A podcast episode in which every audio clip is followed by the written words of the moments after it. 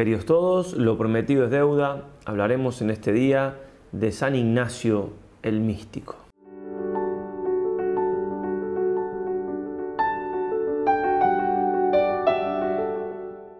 Comenzamos como siempre invocando a nuestra Madre del Cielo, en nombre del Padre, del Hijo y del Espíritu Santo.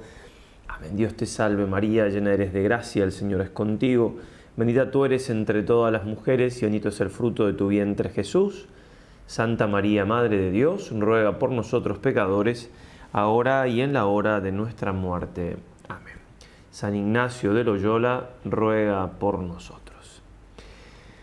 San Ignacio el místico, la vida mística de San Ignacio daría obviamente para más de una charla. Es más, lo que yo trataré de mostrar en esta charla es desde cuándo eh, tuvo vida mística San Ignacio, y obviamente ir mostrando las principales manifestaciones que conocemos, pero no voy a hablar de lo que quedará para otra charla, Dios mediante, más adelante, lo que él expresa en su diario personal eh, con respecto a las gracias místicas de los últimos tiempos. Voy a nombrarlas, pero en esta charla quería hacer hincapié, repito, desde qué momento de su vida San Ignacio tenía vida mística. Vamos a comenzar en primer lugar aclarando de que todos estamos llamados a la vida mística. ¿Por qué? Porque todos estamos llamados a la santidad. No hay santidad, santidad entendida como la perfección de la unión con Dios, en el, en el, amor, en la caridad. No hay santidad sin vida mística. Pero primero entonces, un parrafito de Santa Teresa para que nos quede eso. Esto que vamos a decir nos tiene que que mm, entusiasmar en qué sentido, en que es cierto, los santos tienen una vida mística con unos, eh, unas cosas extraordinarias que vamos a explicar que no vamos a tener probablemente en nuestra vida, pero en cuanto a la esencia, sí tenemos que aspirar a llegar a esa vida mística, porque si no, no estamos aspirando realmente a la santidad. Dirá Santa Teresa entonces, mirad que convida el Señor a todos pues es la misma verdad, no hay que dudar.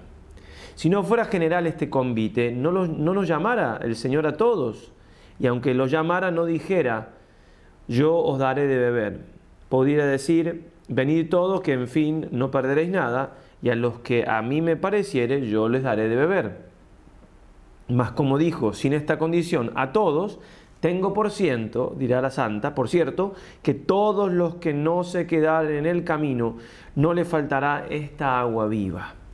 Denos el Señor, que la promete, gracia para buscarla, como se ha de buscar, por quien su majestad es. Bien, entonces, ¿qué es la vida mística? Y para explicar eso, entonces vamos a explicar también qué es la vida ascética. Obviamente estamos hablando de vida espiritual, esto no es matemáticas, no es, biología, no es... Entonces, eh, son determinaciones que eh, no se pueden precisar con exactitud, algunas cosas, digo, momentos que uno pasa de la vida ascética a la mística, no, se habla de predominio.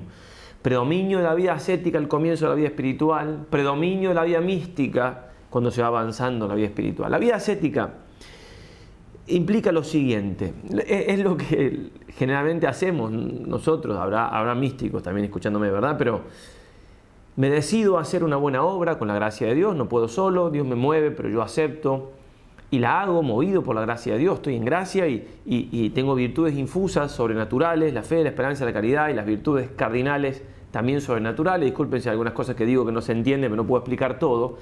Pero lo importante aquí es que el predominio en la vida ascética es porque todo esto que vamos haciendo para santificarnos, que está muy bien, que hacemos propósitos, esto, lo otro, todo es hecho a modo humano. ¿Qué significa esto? Lo que hacemos que a veces ni nos damos cuenta que la gracia de Dios va obrando en nosotros. Parece que son obras nuestras.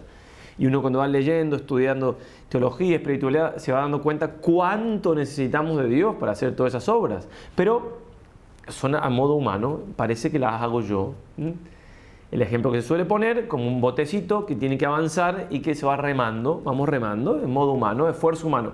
Obviamente no podemos eso sin la gracia, pero modo humano. Ahora, el predominio de la mística es cuando entran en acción, entran en juego, por así decirlo, los dones del Espíritu Santo, que ya los tenemos obviamente en el organismo sobrenatural desde el bautismo, pero están ahí como sin ponerse tanto en acción. Puede ser que algún don del Espíritu Santo sí se ponga en acción en algún momento en, la vida, en el predominio de la vida ascética, pero no siempre, por eso no predomina. Cuando hay predominio en la vida mística, los dones del Espíritu Santo son predominantes, aunque no todo el tiempo, sí predomina su acción. Entonces, las obras virtuosas, las obras de amor, todas las obras espirituales, están hechas no a modo humano, sino a modo divino. No es que yo me decido, que todo el esfuerzo, no, no, es Dios que me va llevando. Y yo me dejo llevar, por supuesto. Como el ejemplo de, recién, ya el barquito no avanza con, con los remos, sino que despliega la vela y el viento lo va llevando, el viento del Espíritu Santo. Los dones captan esos vientos ¿sí? Entonces el predominio de, la actuación de los dones en un alma es lo que la configuras, por así decirlo, en la vida mística. Y por eso también se da una cierta experiencia pasiva. El místico, y en todo esto teórico de la charla, salvo que diga lo contrario, estoy siguiendo a Arroyo Marín en su libro más que recomendable, Teología de la Perfección Cristiana. El místico tiene clara conciencia que esta experiencia no ha sido producida por él. Se limita a recibir una impresión, ¿sí? patiens divina, un, padecer lo divino, como dirá el pseudo Dionisio. Pero no hay que entenderlo como una pura pasividad, obviamente que uno va aceptando eso y va colaborando, ¿eh? pero la acción es de Dios, no depende de uno. Es como que en la vida ascética, uno, las gracias actuales, la, favor de Dios están a la mano, como como el aire para respirarse. Yo respiro cuando quiero. Entonces Dios está ahí, me está asistiendo, tengo gracias actuales. La vida mística depende de todo de Dios. Y, sin Dios no mueve, no, se puede hacer esos actos propiamente místicos que son tan meritorios y tan que uno entiende por qué, claro, los santos pueden amar tanto la cruz, pueden hacer tantas obras, porque claro, es Dios que los va llevando. Sería imposible de lo contrario. también hay que tener presente que en la vida, para pasar sobre todo de la vida ascética a la vida mística, se dan dos purificaciones muy grandes que se llaman las noches, en nomenclatura de San Juan de la Cruz.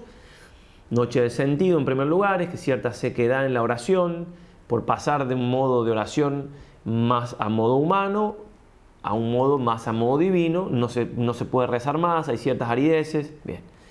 Eso, eso es una pequeña noche del sentido, se llama una noche porque no, no es muy grata porque purifica, porque duele un poco.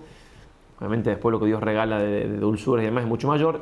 Y después, un tiempo después, se da la noche oscura del espíritu, que esa es mucho, muy, superior y ya eso es al, borde de la... Cuando es tal, ya lo vamos a explicar, es al borde del matrimonio espiritual, de, ya de la unión con Dios, de la vida más mística con mayúscula. ¿eh? Ya hay vida mística antes, pero Bien, y esa purificación es la misma actuación de los dones que va purificando, limpiando, curando de raíz nuestros defectos, cosa que no podríamos hacer nosotros, aún con la ayuda de la gracia de Dios normal, por así decirlo, no, no.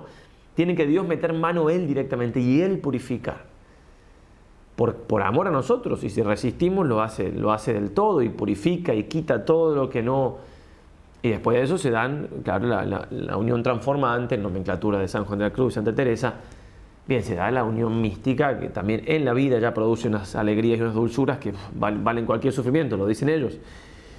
Bien, entonces, eso también es necesario porque lo vamos a ver en la vida de San Ignacio también esas purificaciones que sufrió. Entonces, por ahora explicamos lo que es la ascética, lo que es la mística, lo que implica la mística, el predominio de los dones la actuación de los dones del Espíritu Santo y también que implican en ciertos momentos purificaciones pasivas que se sufren. Las activas son parte de la vida ascética, yo decido purificar esto, eh, alejarme de esta ocasión de pecado, eh, dejar este, eh, superar este vicio, trabajar esta virtud.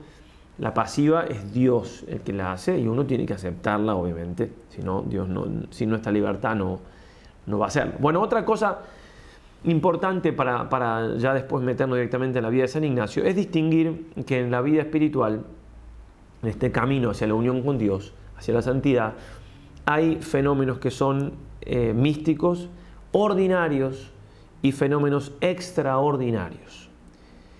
Lo ordinario es lo que sí o sí tiene que darse para que uno llegue a la unión transformante con Dios, a la, santidad en definitiva.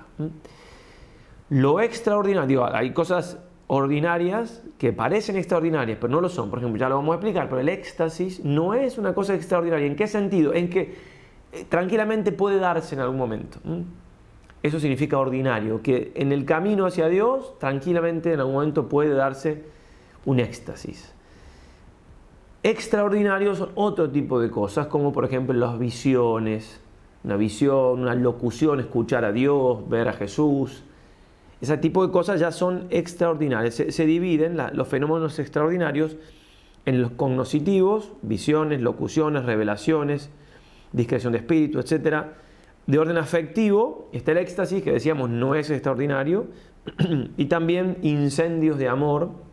Y de orden corporal, estigmatización, lágrimas, sudor de sangre, renovación o cambio de corazón, agilidad, bilocación, sutilezas, luces o resplandores, etc. Bien, todo esto es extraordinario, puede darse, puede no darse.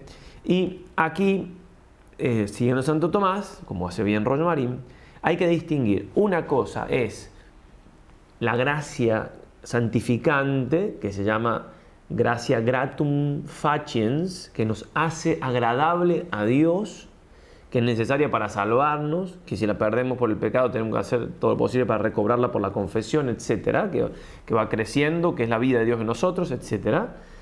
Y otra es la, son las gracias gratis datas o dadas gratis, que son estas gracias extraordinarias. Es decir, la gracia santificante la necesitamos sí o sí, y es lo que tiene que crecer para, para que crezca la unión con Dios y demás. Las otras, las gracias gratis datas, no son necesarias que estén sí o sí en la vida de una persona en el camino a la santidad, que son estos fenómenos extraordinarios. ¿sí? Esas son gracias gratis datas.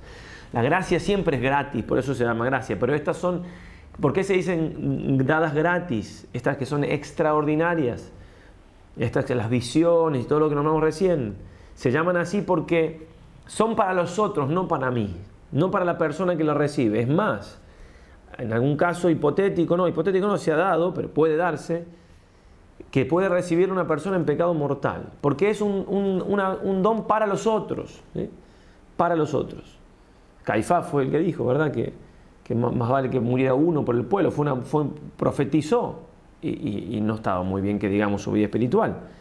Bien, entonces, eso, está claro. ¿eh? Entonces, cuando se recibe una gracia extraordinaria, una gracia dada gratis, así se llama, que, no, es necesaria para mi santidad, puede que me ayude a mi vida espiritual y puede que no. Porque en definitiva es para los demás.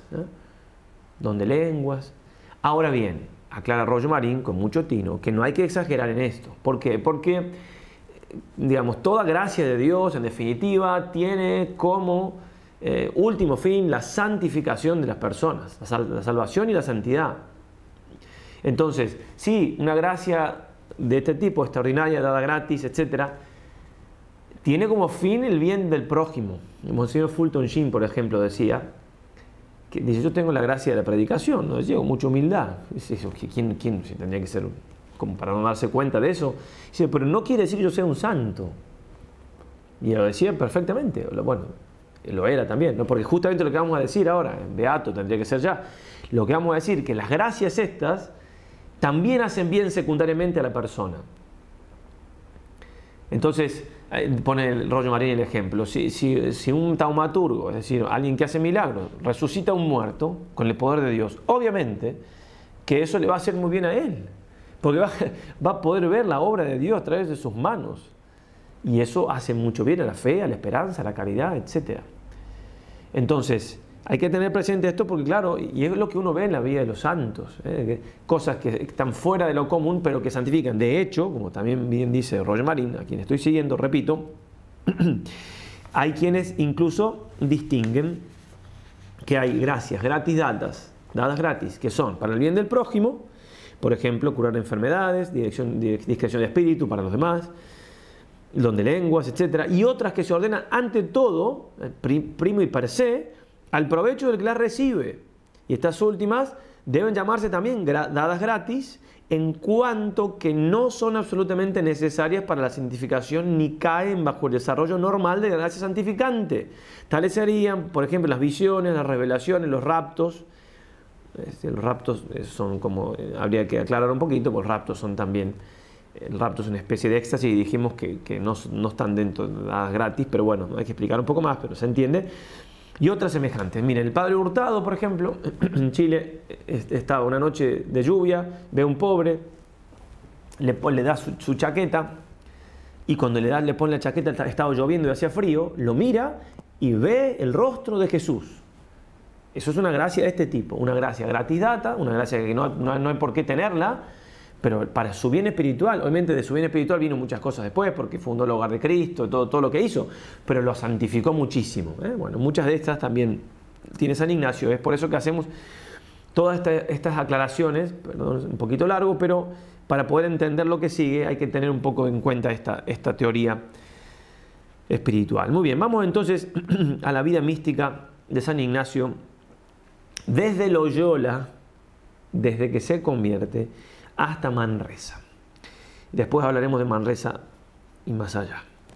El padre Manuel Jurado, en el nuevo diccionario de mística, edición Editrice Vaticana 2016, al tratar de la mística en San Ignacio, afirma, toda su personalidad y su obra sería incomprensible en el sentido más verdadero del término se, entendería nada, de hecho es lo que pasa, algunos que comentan cosas en Ignacio y con todo respeto no entienden nada, si no se estuviese en cuenta la naturaleza y la cualidad de la mística de Ignacio.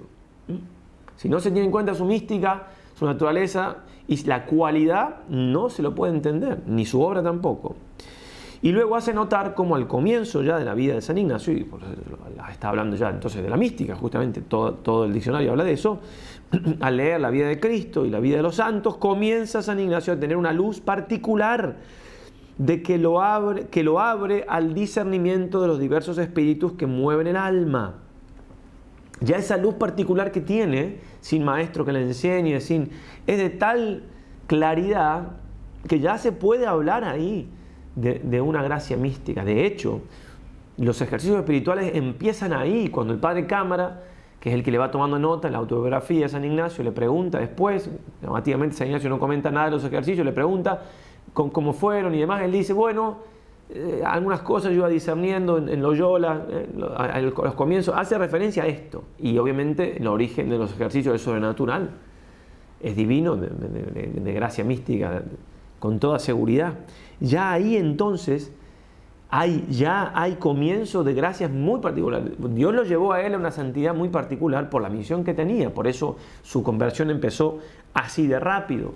Tampoco sabemos exactamente los meses eh, que, cuánto le llevó. Y a continuación entonces menciona el padre Manuel Jurado menciona también otra gracia mística que decimos gracias gratis en este caso porque lo de recién tranquilamente es un, don del Espíritu Santo, por ejemplo, el don de sabiduría que ayuda al discernimiento. Pero, esto ahora sí, porque es una predicción de la Virgen. Vio claramente una noche despierto una imagen de Nuestra Señora con el Santo Niño, Jesús, con cuya vista por espacio notable recibió consolación muy excesiva y quedó con tanto asco de toda la vida pasada, especialmente de cosas de la carne, que le parecía habérsele quitado el ánima a todas las especies que antes en ellas pintadas. Bien, una gracia muy particular que le regaló la castidad triunfal. Gracia gratis data, es místico, porque es un fenómeno místico que no cae en lo. que además de ser místico es extraordinario, no, no es de la mística ordinaria, de los dones, y que le producen unos efectos de santificación grandísimos. De hecho, sabemos entonces, una vez estando en una situación eh, para, salvar a alguien de un pecado, se encerró en una habitación con una mujer unos momentos y después uno de los jesuitas le dijo, yo no pudiera haber hecho eso. Y San Ignacio dijo, yo sí que puedo. Y hizo un silencio dijo, y lo, regañó, porque le hizo decir algo como que era muy, muy íntimo de él, digamos, de, de, que, como obviamente tenía una gracia muy particular con respecto a esto, regalada por María Santísima y el niño ni bien se convirtió. También dentro de e, estos efectos de, esta gracia, que se recibió esta gracia eh, extraordinaria, que también podemos hablar de, que los dones también hicieron su efecto en esta, en esta gracia extraordinaria de San Ignacio, y porque el don de temor está relacionado con la virtud de la templanza, con la virtud de la humildad, con la virtud de la religión, y también produce un gran horror, el don de temor, ¿eh? un gran horror al pecado y una vivísima contrición por haberlo cometido. San Ignacio tenía eso ya cuando salió de Loyola.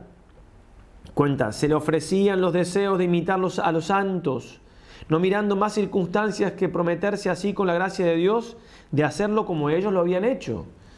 Mas todo lo que deseaba de hacer luego como sanase era la ida de Jerusalén, como arriba has dicho, con tantas disciplinas, disciplinas es, la flagelación, y tantas abstinencias, cuantas un ánimo generoso encendido de Dios suele desear hacer. Y no lo dice por decirlo, porque después las hizo, ¿eh? no son deseos, veleidades. ¿eh? En otro lugar, tenía tanto aborrecimiento a los pecados pasados, y el deseo tan vivo de hacer cosas grandes por amor de Dios, que sin hacer juicio de sus que sus pecados eran perdonados, todavía en las penitencias que emprendía hacer, no se acordaba mucho de ello. Hacía, si lo hacía como dice en otro lugar, ya para gloria de Dios hacía penitencia. Obviamente entonces tenía, ese deseo de, pagar sus pecados, ya incluso un, un motivo superior, la gloria de Dios, de hacer grandes penitencias, que de hecho las hizo. Y es más, es parte de, este don también alejarse del don de temor, alejarse de todo lo, todo lo posible, de cualquier tentación de la cual me puedo alejar, obviamente.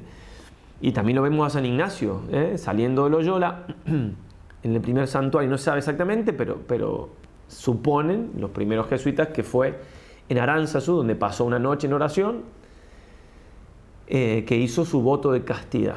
O sea, él había visto grandes cambios en él, parecía que no hacía falta, pero como había sido vencido en eso, en, su vida pasada, hizo un voto. Entonces, un voto de castidad, así hecho, habla justamente porque, porque hecho de verdad y mantenido toda la vida, y bien, habla de un deseo vehemente de no caer más en pecado. y evitar entonces todas las tentaciones. Hay dones del Espíritu Santo aquí. Incluso Suele decirse que a veces el mismo don de la vocación de una persona cualquiera, de nosotros, digamos, la vocación consagrada, puede ser algo místico y uno lo puede ver, lo hemos dicho alguna otra vez, cuando toda la familia está en contra, los parientes, los amigos, todo, y la persona está con una tranquilidad, una paz, una cosa que no, que no viene, no, hay veces que, que, no hay algo tan místico y hay una lucha, un tiro afloje, bueno, bueno, eh, Dios lo deja de modo más humano, da la gracia, pero, pero hay veces que no, que Dios lo hace más místico, le regala, no, ya, no está en la vida mística ya, pero sí le regala algo místico en ese momento, un don del Espíritu Santo, de fortaleza, por ejemplo, San Ignacio se ve en Loyola, él no hace más que hablar de cosas de Dios todo el tiempo, de tratar de, de ayudarlo a los familiares, de de, de leer, después de escribir, y, el, hermano que lo ve muy cambiado empieza a decir que no se vaya, y era inmutable, inmutable, es más, quería ir a una cartuja, cuando volviera a Jerusalén quería ir a una cartuja en Sevilla, y no, yo quizás ahí no puedo hacer toda la penitencia que quiero hacer, entonces no, no. O sea, tenía unas ideas de grandeza, solo era pensar qué cosas grandes iba a hacer por Dios. Ahí hay mucho don del Espíritu Santo. Es evidente, digamos, ¿no? Y, se va sin, se va con una paz, una tranquilidad, sin mentir, pero sin decir a dónde iba Bien. Y bueno, llega también a, a, Montserrat primero, está ahí tres días haciendo confesión general, pasa la noche en oración, viene caminando hasta aquí, hasta a 24 kilómetros y medio, eh, con una pierna que todavía estaba mal, viene caminando aquí para, escapar de la vanidad, y después uno dice, no, lo dice fácil, ya se vestido de saco, así como San Francisco de Asís, pedía limosna, no decía quién era. Son todas cosas súper heroicas. O sea, que nos toque a nosotros hacer un poquitito así, yo lo he contado una vez, que estuve a la edad que tenía San Ignacio, ya hace más de 10 años, en Santa María del Mar, en Barcelona, y, yo decía, yo tengo que pedir limosna aquí, wow, ¿cómo me costaría? Para colmo había justo un matrimonio por empezar, entonces había gente así más arreglada y demás, no sé cómo decirlo, y, claro, este, más vergüenza me hubiera dado. Yo digo, ah, uno lo lee en los libros, muy bonito, pero después cuando le toca hacerlo, entonces uno dice, sí, sí, pedía limosna cada día, sí, te quiero ver, me quiero ver pidiendo limosna cada día por la calle, vestido como estaba vestido. son todas cosas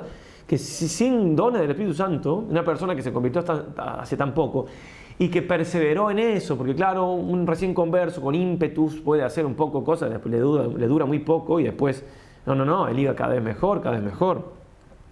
Y después, como digo, cosas místicas extraordinarias, la aparición de la Virgen, este, y aquí también, o sea, Montserrat entonces camina 25 kilómetros, llega aquí a Manresa, se le aparece la Virgen como, una bienvenida y le confirma y lo consuela, lo conforta en lo que estaba haciendo. También eso es místico. Y va a la, iglesia, a la, a CEU, a la sede de aquí, nunca fue eh, sede episcopal, pero sí por tradición tiene ese nombre, y después de ese camino, después de estar la noche despierto velando las armas, eh, con la pierna rota, etcétera, se pone de rodillas a rezar más de dos horas ante el Santísimo Sacramento, con mucha admiración de la gente. Eso excede a las fuerzas humanas, incluso con la gracia, si no hay el don del Espíritu Santo, por si no, pruébenlo, probémoslo, hagamos 24 kilómetros eh, con ayuno, etcétera, ¿no? Claro, la acababa, de, recibir una gracia mística extraordinaria, pero que, lo santificaba, la Virgen le acababa de, confirmar el propósito que venía. Bien, y lo que hizo aquí en Manresa, a mí me gusta decir que en Manresa San Ignacio, en los casi 11 meses que estuvo, hizo un ejercicio espiritual de 11 meses casi.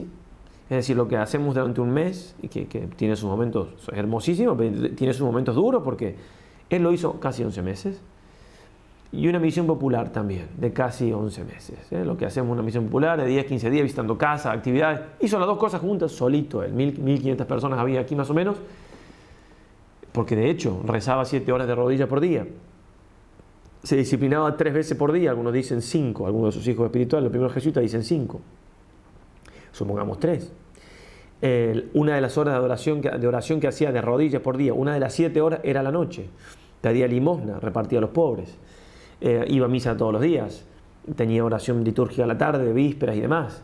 Em, eh, dicen, lo he leído en otro momento, ¿no? la introducción de la, de de ejercicios, pero eh, consolaba a la gente, hacía todas las obras de misericordia, todas las obras de misericordia, lo dicen así. Daba catequesis a, a los niños, después que recibió otras gracias especiales empezó a dar los ejercicios. Em, eh, bien, eh, en el hospital, en un, lugar que, un jesuita unos 100 años después, o un poco menos desde su muerte, vio donde estaba y no podía creer el lugar donde vivía. y, en ese lugar también atendía las cosas más viles a los enfermos. Bueno, en fin, una vida más de ángel que de hombre. Todo eso no se puede hacer sin gracias especiales del Espíritu Santo sin, es decir, especiales en qué sentido, sin los dones del Espíritu Santo, ¿eh? lo ordinario de la vida. Eso es lo que tenemos que llegar a, apuntar a, poder vivir según los dones del Espíritu Santo, que predomine en nosotros la acción de los dones del Espíritu Santo. Bien, otra cosa que, que, podemos mencionar, eh, que vivió aquí en Manresa, antes de pasar ya a las gracias más elevadas y místicas, son las noches oscuras. Las noches oscuras son, son pruebas, las nombrábamos recién, son pruebas que tiene la persona, purificaciones ¿eh? que, hacen que, bueno, como decíamos, primero noche de sentido, no rezar, que no se pueda rezar también y que hay después del espíritu, que la persona se siente como, rechazada de Dios, como, como separada de Dios. En realidad no sé si lo nombré, pero no importa. Si no lo nombré, discúlpeme. Yo pasa que como lo preparé recién, bueno, si no nombré, discúlpeme, lo voy a decir de nuevo un poquito. Si no lo nombré, será la edad. pero bueno, no me dan los tiempos para cortar el video y empezar, así que nada, háganme ese favor de, disculparme. Em, entonces, la, San tuvo aquí una noche oscura, del espíritu, no del sentido, que es, eh, es un momento previo la noche oscura del, espíritu es una purificación muy profunda del, alma, donde Dios pone mano y, hace que no quede nada de amor propio, que, pero es muy dolorosa, muy dolorosa. Dice así Rollo Marín, se constituye por una serie de purificaciones pasivas extremadamente dolorosas que tienen por objeto completar la purificación del alma, que la noche del sentido no hizo más que comenzar. Mediante las horribles pruebas de esta segunda noche, los defectos o imperfecciones del alma se arrancan en sus raíces mismas, cosa que no pudo conseguir la primera purificación de los sentidos. ¿Es necesaria esta purificación? ¿Es absolutamente necesaria? Se pregunta. Es preciso distinguir. Para alcanzar una perfección o una santidad relativa, tal como corresponde a las almas que han logrado escalar las quintas primeras manifestaciones, y la sexta, digamos, la moradas de Santa Teresa, la, Santa Teresa dice siete moradas, llegar a la última, la séptima es la perfección, la unión transformante, matrimonio espiritual. Para llegar a las quintas o sextas moradas puede haber, digamos, un poquito de noche, un poquito de purificación y Dios ya levanta la prueba y, y, un poquito más. Ahora, para llegar a las séptimas, es decir, al matrimonio espiritual, tiene que haber realmente tremendas purificaciones de la noche del espíritu, con otras pruebas dolorosas intermitentes. ¿eh? Bueno, eso, que Dios también da la fuerza, justamente, eh, es Dios el que sostiene, al nivel de la prueba, es el nivel de la, fuerza que da, es necesario para llegar a las séptimas moradas, es indispensable. pueden ser también pruebas en la vida, ¿no? circunstancias muy dolorosas que no sean directamente así espirituales directamente, pero que sí me traen mucho dolor también. Cada, cada, cada alma es un mundo.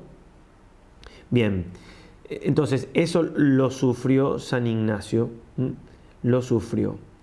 ¿Y, cómo lo sufrió? Con los escrúpulos. Él tuvo acá tres periodos, unos dos o tres meses de cierta tranquilidad espiritual, y unos dos o tres meses, sí, o cuatro, no se sabe bien, pero de unos escrúpulos, donde él se sentía que, eso es la, esencia de la, noche del espíritu, en mm, sentirse como rechazado de Dios. Es un dolor parecido al del purgatorio en algún sentido ese rollo marino un poco más, porque el, que está en el purgatorio está convencido de que se va a salvar, porque ya se, salvó, de hecho.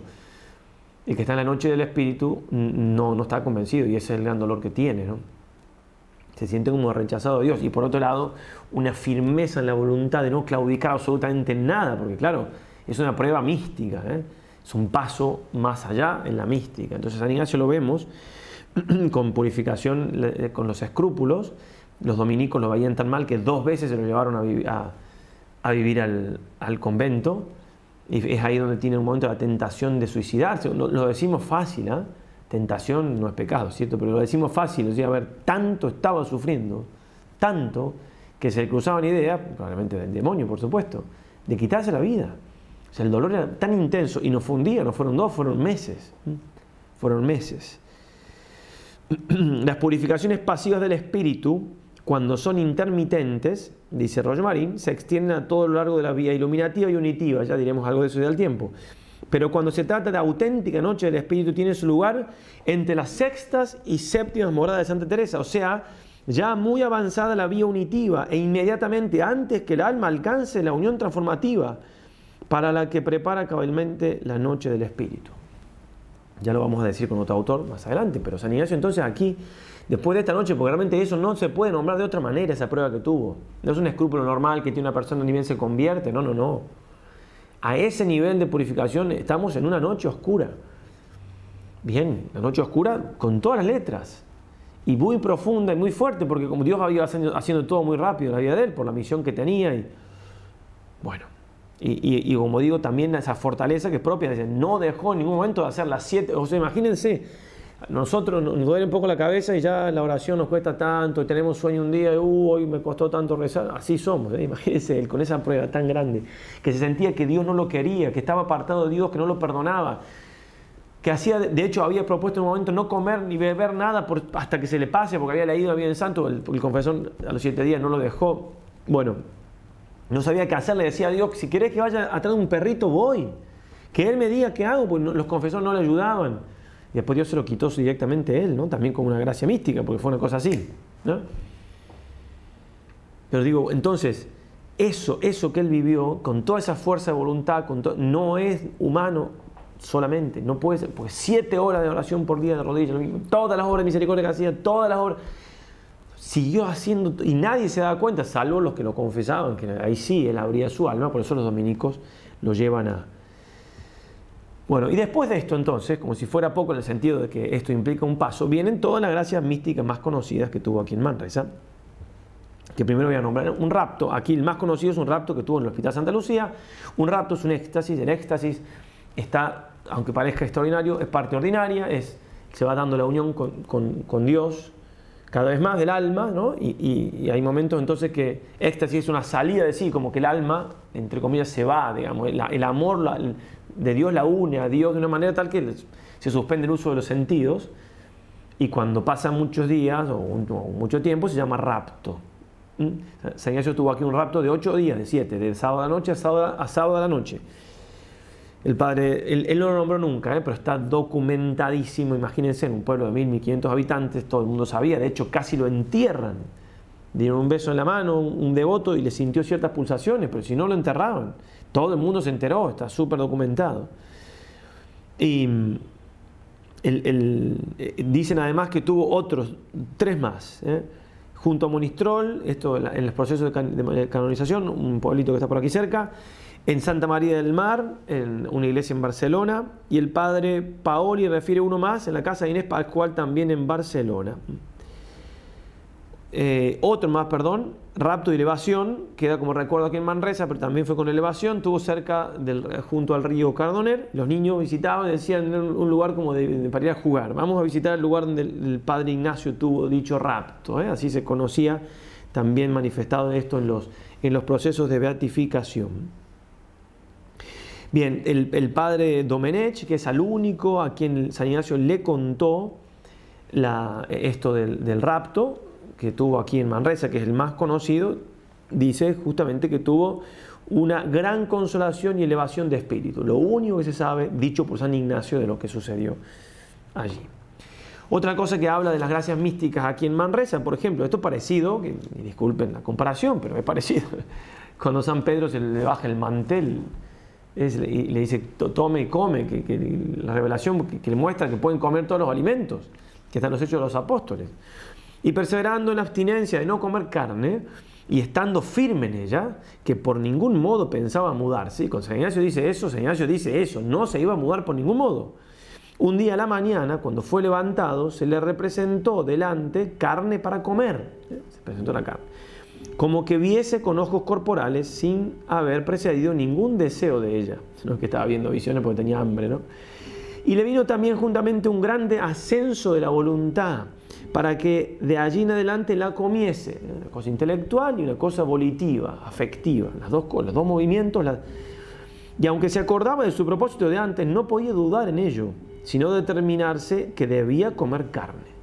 Y comentándolo después a su confesor, el confesor le decía que mirase por ventura si era aquello tentación, mas él, examinándolo bien, nunca pudo dudar de ello. Eso es otra cosa mística, obviamente, ¿verdad? Mística gratis data, dada gratis, hacia extraordinaria, pero directamente para su santificación. Bien, como habíamos hecho la división. Y después, a en Manresa, como sabemos, le trataba a Dios como un maestro a un niño enseñándole. Eso es más místico, imposible, Entonces, dice algo, Disculpen que repita, pero algo de esto, dice algo, había más, había más, algo de esto se podrá ver por las cinco cosas. Menciona cinco cosas. Entonces, una visión de la Trinidad, visión entre son visiones intelectuales, lo que él ve con su imaginación, por así decirlo, o también con los ojos corporales, en algún caso, porque puede ser también, no está muy claro eso. Por lo general son, bueno, pero en fin, no corresponde con la profundidad de información o de ideas, de verdades, de luz que reciben en, en inteligencia. Porque, por ejemplo, ver a Trinidad como en figura de tres teclas. Eso no dice mucho, la, la Trinidad no se puede ver. Ahora, lo que recibe en el alma lo hace llorar toda la mañana y lo hace hacer toda la tarde comparaciones de la Trinidad y lo hace empezar a escribir un libro de la Trinidad y le queda de ahí por toda la vida una devoción grandísima a la Trinidad. Obviamente que esas tres teclas son algo que simplemente como así funciona nuestra naturaleza. Nosotros no somos ángeles, que los ángeles conocen directamente por especies inteligibles que Dios les da. Nosotros tenemos que lo sensible para conocer. Entonces, aun cuando Dios da imágenes, eh, perdón, cuando Dios da verdades directamente a la inteligencia, se representan cosas, pero en este caso mucho menores de lo que está, se está recibiendo, mucho menores en importancia de lo que se está recibiendo directamente en el alma. Visión de la Santísima Trinidad, visión de la creación del mundo, ¿eh? como si fuera así de, taquito, ¿no? Ver al Señor presente en la Eucaristía, ¿sí? Ver a Cristo presente allí en la Eucaristía de manera milagrosa. Y aparición del Señor, se acordarán, dice, si digo 20 o 40 veces no me parece que digo mucho, que miento, puede ser 40 veces o más, y la Virgen también, no dice cuántas. Bien, también de ese estilo, ¿eh? visiones intelectuales, es decir, lo que veía era un cuerpo, no tan... No, no, como el Sagrado Corazón, no como Santa Faustina Kowalska, no, pero era Jesús seguro, porque lo dice él, ¿quién no va a dudar? Un santo. Este, y, bueno, imposible, habrá quienes dudan, pero bueno, a, quienes dudan que esto, yo tengo una hoja blanca en acá, en fin, que duden de lo que quieran, o que lo nieguen, peor todavía. Entonces, eh, eh, con esas cuatro cosas que comenta, dice que él daba la vida. ¿eh? Aunque no hubiese evangelio, aunque no hubiese nada, daría la vida. Todo eso es místico. O sea, Dios le revela místicamente por fenómenos extraordinarios que lo santifican y también sirven para las almas, pero directamente lo santifican a Él, gracias gratis datas, lo, tantas cosas que él podría dar la vida. Muchas veces ha pensado consigo, y si él se lo piensa, lo hace, no como nosotros que podemos pensar una cosa, lamentablemente a veces hacer otra. Bueno, y por último, la, eximia ilustración del Cardinal que la voy a leer, aunque es conocida, porque aquí ya, claro, entramos en, dentro de unas gracias místicas que, exceden a. yo no conozco quien haya recibido algo por el estilo. Habrá, me pueden poner los mensajes aquí, debajo pero por lo pronto no conozco santo que haya recibido una cosa así. Dice una vez, iba por su devoción a una iglesia que estaba poco más de una milla de Manresa, que creo yo que se llama San Pablo, efectivamente se llama San Pablo, y el camino va junto al río. Y yendo así en sus devociones se sentó un poco con la cara hacia el río, el cual iba hondo, allá abajo. Y estando allí sentado se le empezaron a abrir los ojos del entendimiento, y no que viese alguna visión, sino entendiendo y conociendo muchas cosas tanto de cosas espirituales como de cosas de fe y de letras. Y esto con una ilustración tan grande que le parecían todas las cosas nuevas.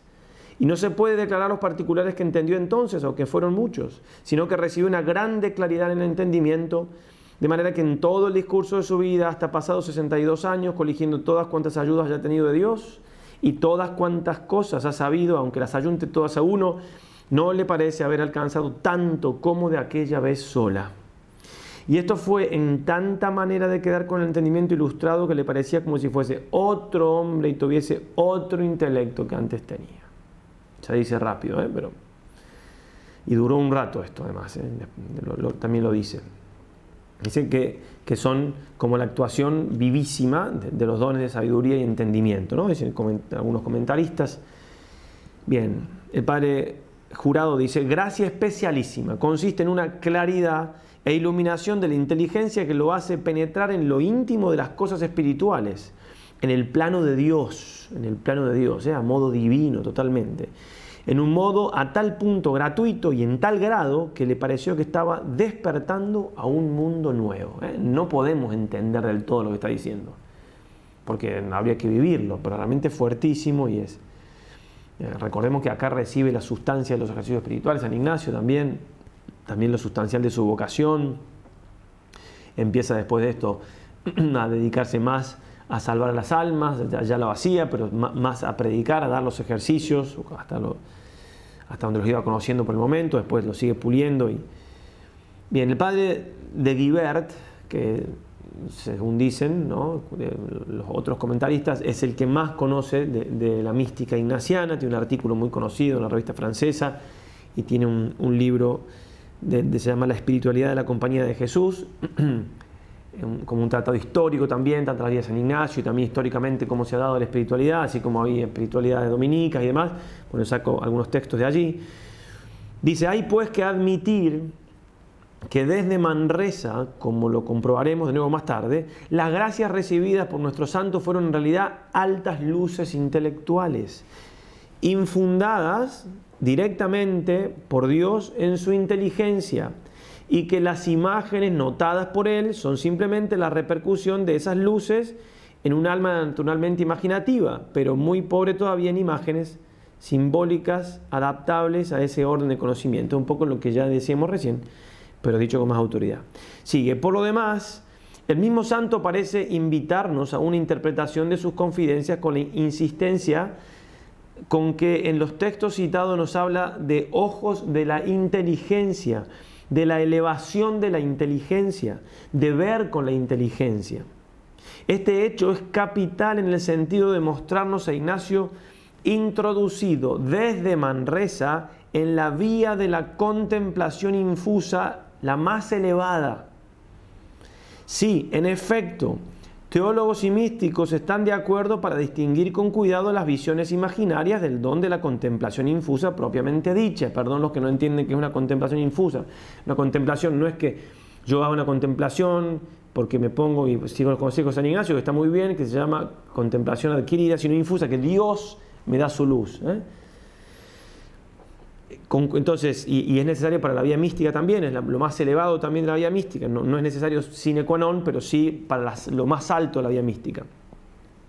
Repito, si en efecto los teólogos y místicos están de acuerdo para distinguir con cuidado las visiones imaginarias del don de la contemplación infusa propiamente dicha, no lo están menos en mirar las luces puramente intelectuales, en particular sobre la Trinidad, como características de los altos grados de esa contemplación.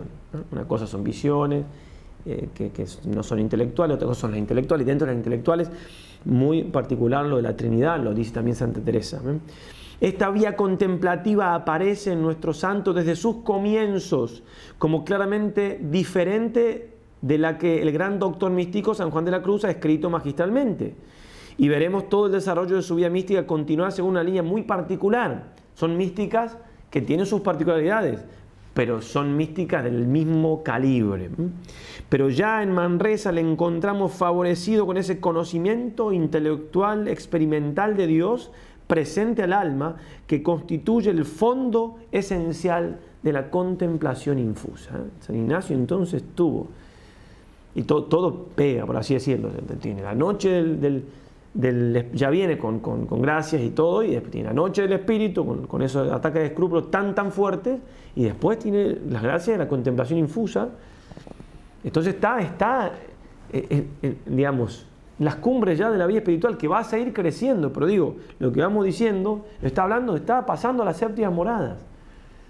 No estoy haciendo ninguna hipérbole de la vida de San Ignacio, te estoy comentando con texto de autores y demás y después seguirá creciendo en su vida espiritual. Pues justamente lo que vamos a tratar ahora es cómo San Ignacio sigue su vida espiritual desde Manresa hasta su muerte.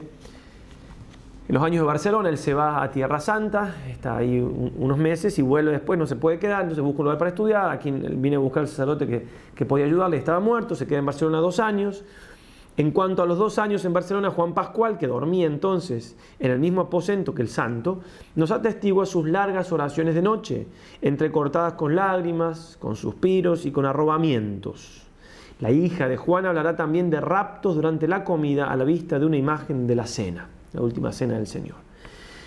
Después se va a París, mucho no se sabe en cuanto a este aspecto, más que los procesos que tuvo de lo que sucedió en Alcalá y en Salamanca. Después se va a París. En París no se sabe mucho tampoco de su vida interior. Llega en febrero de 1528, está hasta marzo de 1535, siete años. Dice, el padre de, Guibert, a quien sigo aquí, sabemos, hay un episodio eh, del viaje a Rouen, hecho a pie, sin comer ni beber, por eso sabemos que no había renunciado al menos a los casos extraordinarios, en algunos casos extraordinarios, a las santas locuras de Manresa, seguía haciendo santas locuras, porque le habían robado el dinero, quizás se acordarán, le, dio el dinero que no quería tener nunca dinero, se lo da a alguien que se lo cuide, ese, se vuelve a España y cae enfermo en Ruan, y San después de rezarlo y meditarlo y todo, decide ir sin comer, sin beber y descalzo a verlo. Son 140 kilómetros y hace, eh, y después tiene como muchas dudas de si, realmente no sería algo temerario, o sea, que si no haya discernido mal, y después la supera y tiene unas consolaciones que anda saltando por, dice, ¿no? por los caminos, y camina, y acá no sé si hay algo sobrenatural o no, ¿eh? pero si no lo hay, en el palo, camina el primer día más de 75 kilómetros, está, está contada porque se sabe a qué ciudad llegó, si no hay un poco ahí del don de agilidad, digamos, porque 75 kilómetros, sin comer ni beber, bueno, a lo mejor tenía el estado de aquello, pero había que estudiarlo un poco más. Bien, dice el padre de Guibert.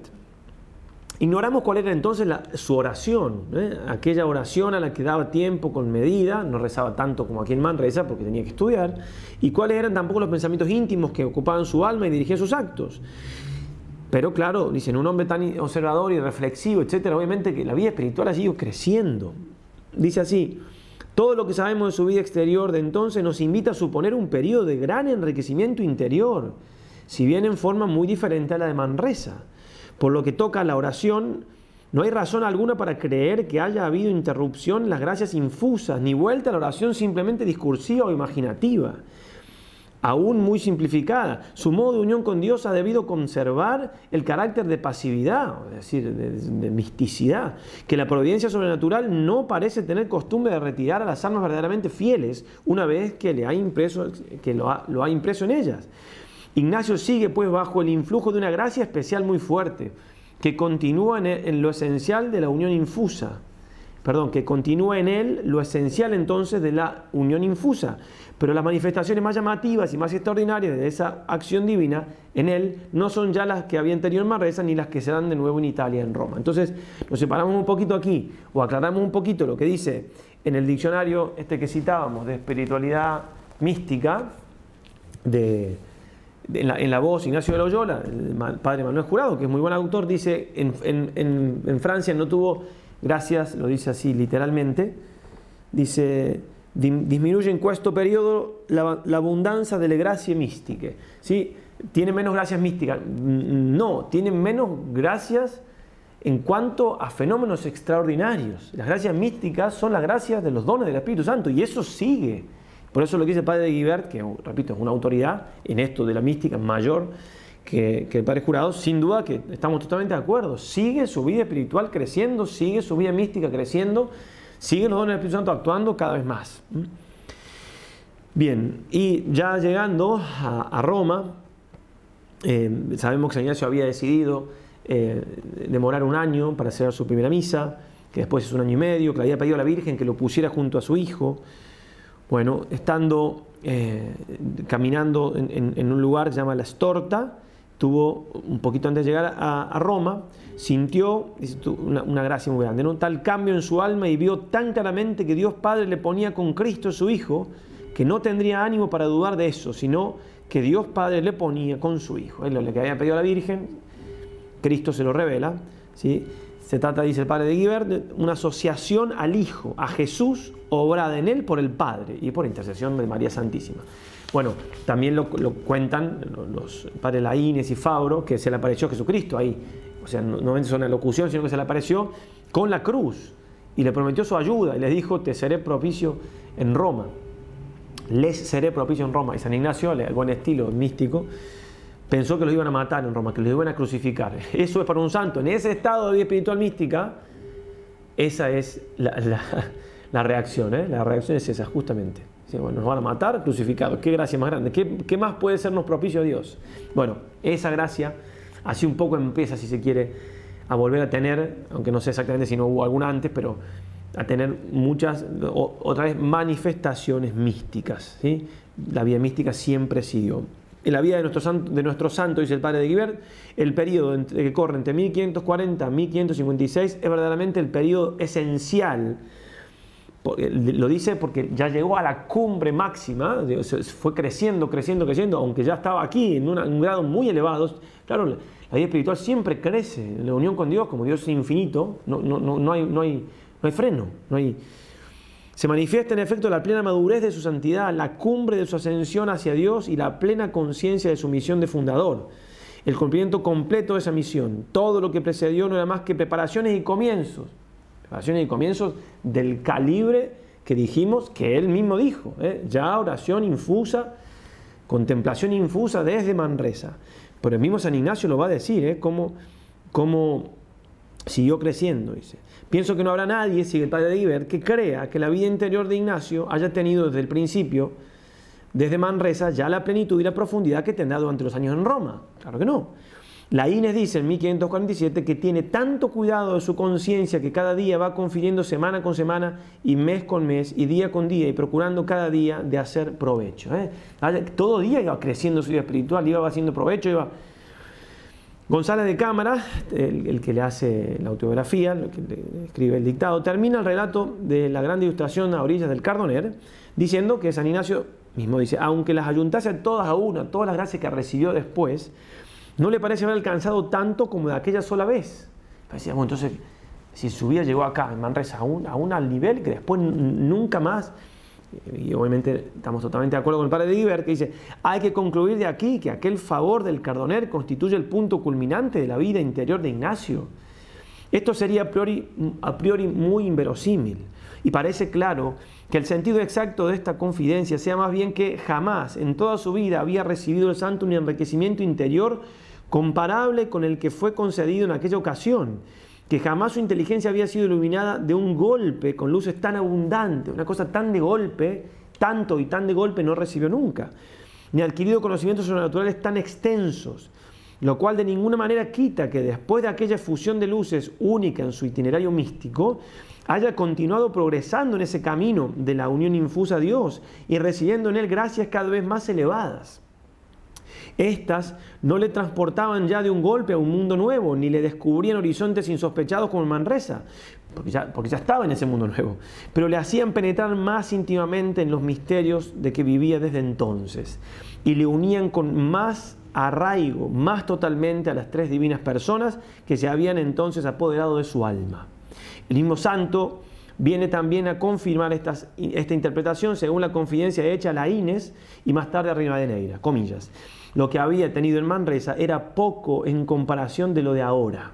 Comillas, aquello eran los primeros rudimentos y los ejercicios de su noviciado. Muy otra era la impresión actual de esas gracias en su alma.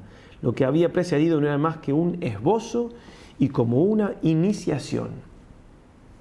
En otra parte, Ridainaira refiere, según Cristóbal de Madrid y la Inés, que preguntado el año 54 o 55 cuándo había tenido más visitaciones, al principio de su conversión o al final, respondió que al principio, más que, más que cuanto más iba, tenía más luz.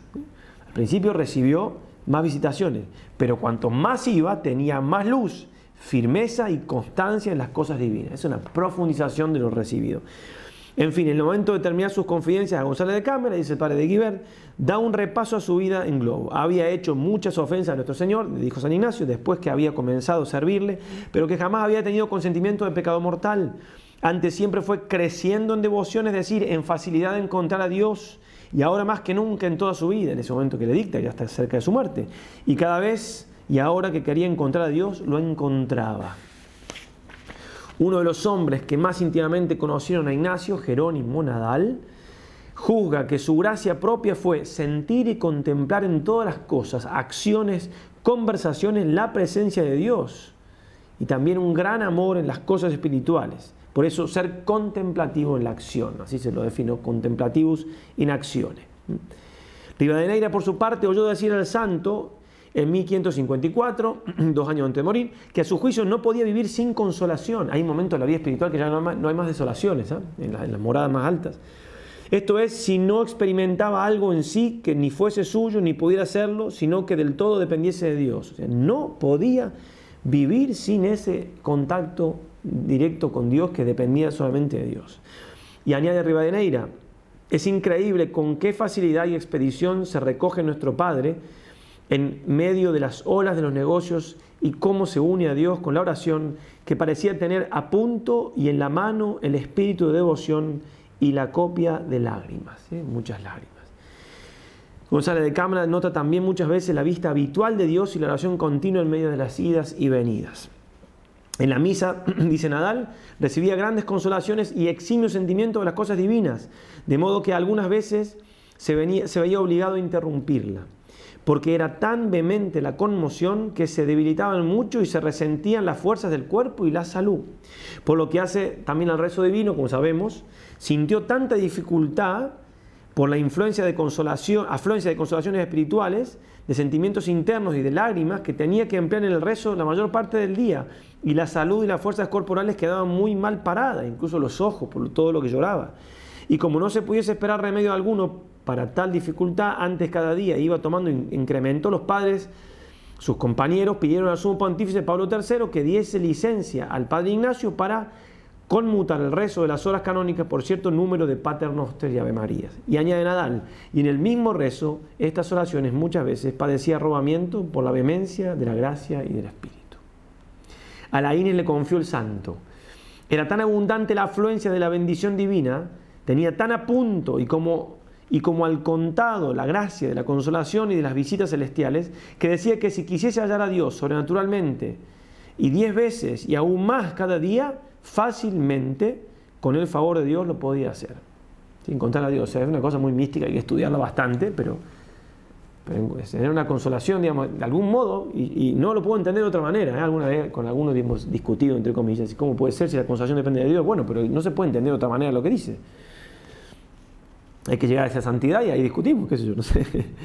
Pero dice, pero entonces 10 veces lo quería encontrar por día, podía, tenía esos, toques místicos si quiere, pero por el daño que recibía el cuerpo con la visita divina acostumbraba a abstenerse y que tan solo una vez al día aplicaba la boca a la fuente inexhausta.